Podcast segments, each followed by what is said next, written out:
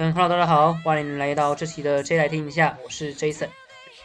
然后这期要来介绍的是一个我最近刚看完的一个动画影集，相信各位应该都对于 DC 这个美国超大的漫画公司蛮有了解的吧？它除了像是超人啊、蝙蝠侠啊、人力女超人啊、水行侠等等的这些知名的角色。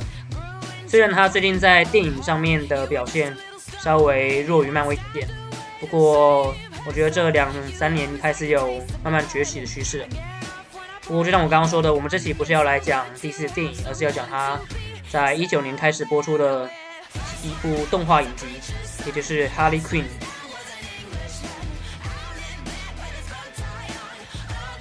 《Harley Quinn》影集的故事，老实说，跟前几年的电影《猛禽小队》有点像。简单来说，就是小丑女 Harley Quinn 在离开了小丑之后，开始与自己的同伴展开属于自己的征途。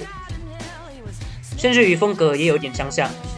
这一部影集它是用采用比较戏谑的黑色成人喜剧的方式呈现，这点就有别于我之前看过的很多 DC 的动画了。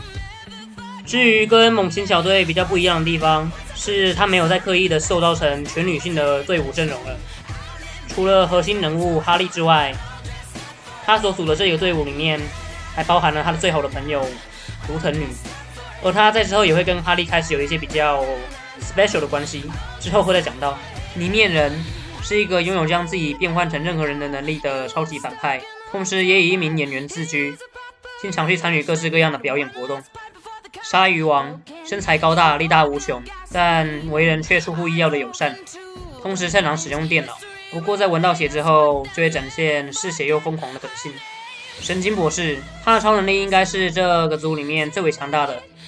可是他却经常被哈利以死弃之。他会加入哈利的队伍的一个原因，是因为他在电视上对着神力女超人骂了丑女的脏话。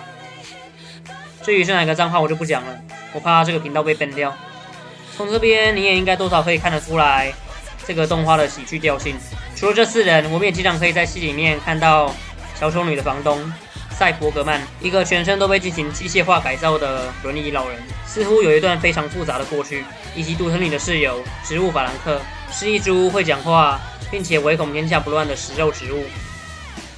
我自己很喜欢这个影集的一个点是，他很清楚自己的喜剧定位，所以即使是在一些理论上应该要比较严肃的地方，他也把它弄得很轻松、很好笑。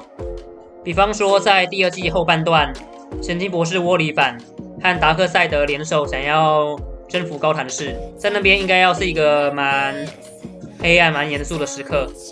然而，他们却从头到尾都在打嘴炮。以及之后，神经博士洗了杜特女的脑，和正义联盟展开对峙。期间，神经博士向正义联盟施展了一个粉末。你以为正义联盟的人会因此被控制心智吗？错了，那其实是独藤女所制作的爱情灵药。他让正义联盟的人整个陷入欲火狂焚的状态。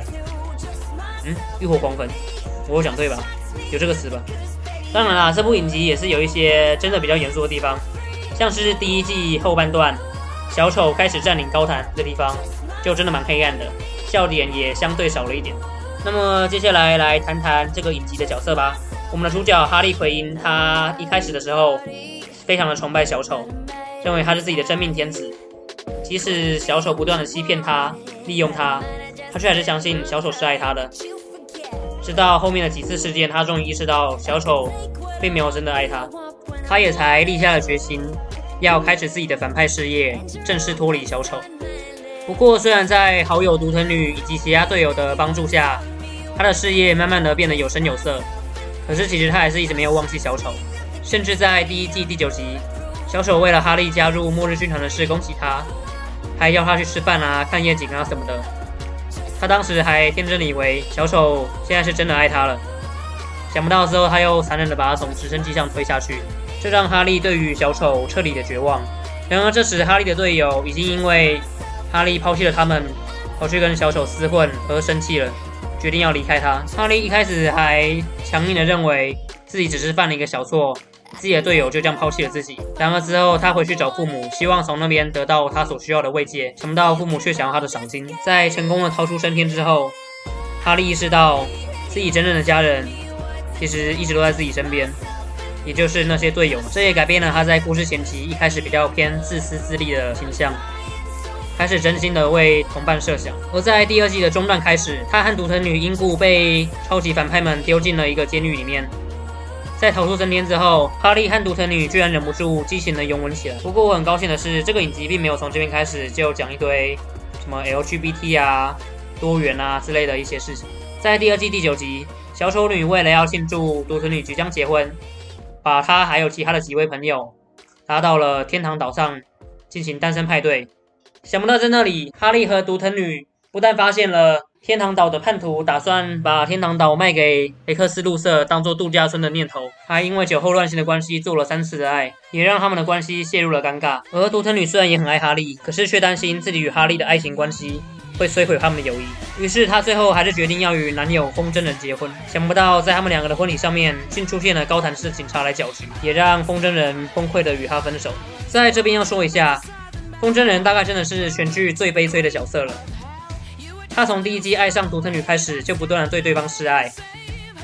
一开始对方不领情，然而在领情之后，他和他的感情也处处碰壁，甚至还求了三次婚才被答应。想不到之后意外的发现独藤女与小丑女的奇妙关系，在他好不容易决定还是要面对困难与独藤女结婚的时候，却又出现了高谭市的警察大闹，真的只能为他 Q 一个了。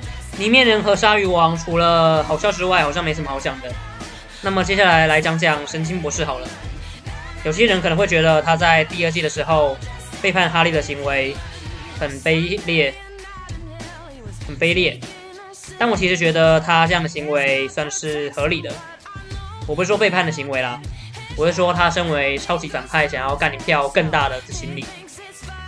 毕竟你知道他是一个超级坏蛋嘛，超级坏蛋都会有着想要什么征服城市，甚至征服世界、征服宇宙的理想。而他好不容易帮哈利争取到了这个机会，想不到哈利却选择了放弃。如果是我，也会很崩溃吧。不过老实说，我不是那么喜欢他最后，我会说在第二季的时候安排独藤女和哈利走在一起的这个结局，应该我觉得太快了。而且独藤女她在跟风筝人分手的时候，也表现出了挣扎和难过，结果。想不到风筝人才离开几分钟，他就和哈利在一起了。编剧，你有想过风筝人的感受吗？就算他是一个战斗力非常弱，而且又不有名的反派，也不用这个样子欺负人家吧？好啦，那么差不多就是这个样子了。《哈利奎因》真的是一部非常有趣好笑的影集。也许你对 DC 的作品大部分印象就是比较黑暗、严肃一点。可能连动画影集，你的印象也是这样。可是我可以向你保证，这一部不是这样。对我来说，这不可能比什么《天兵公园》啊、《海绵宝宝》啊，甚至《南方四剑客》都还要好笑。甚至偶尔也会提到一些社会议题，比方说环保之类的。因为你知道，独特女是一个讲求环保的人吗？甚至有时候还会打破第四道墙，像是第二季有几集，就是以观众对于《哈利回音》这部影集的评论开始的。有一集刚才提到的植物法兰克，还直接对着观众大力的安利这部影集。看到那一段，我真的要笑死了。不过有一点很遗憾的就是，这一部影集在台湾并没有被正式代理，所以我是透过一些黑暗管道看的。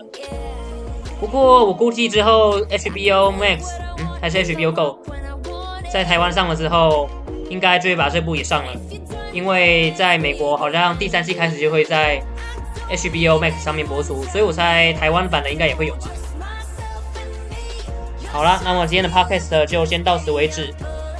如果你喜欢这个节目的话，请按下关注，让我知道你是喜欢这个节目的。然后，如果你喜欢我推荐的作品的话，也可以去 Apple Podcast 上面留言给我，让我知道。